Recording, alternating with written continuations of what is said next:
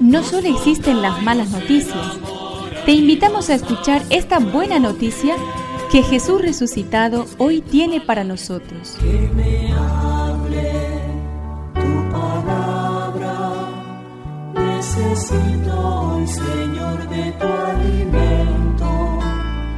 Hoy en todo el mundo se escuchará esta palabra. Mateo 8 del 5 al 17.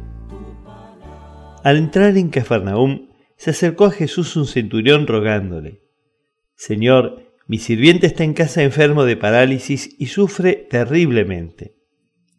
Jesús le dijo, Yo mismo iré a curarlo.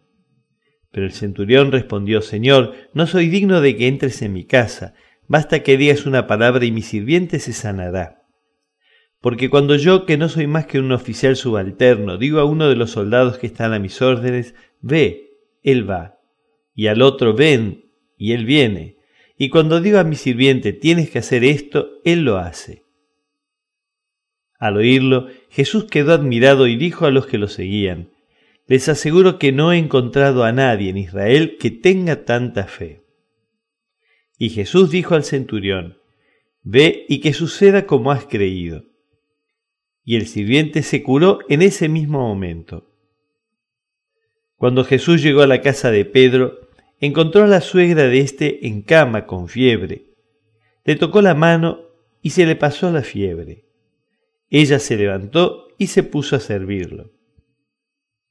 Al atardecer le llevaron muchos endemoniados, y él con su palabra expulsó a los espíritus y curó todos los que estaban enfermos, para que se cumpliera lo que había sido anunciado por el profeta Isaías.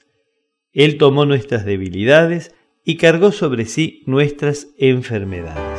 Que me aliente tu espíritu, necesito que me llenes de valor.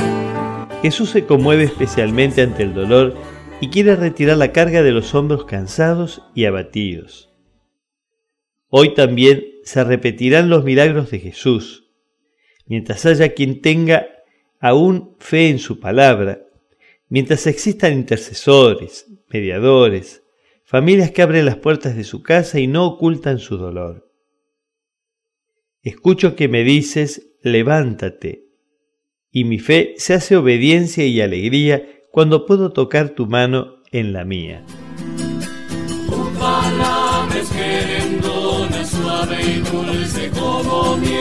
Es una contribución de la parroquia catedral para este año misionero diocesano.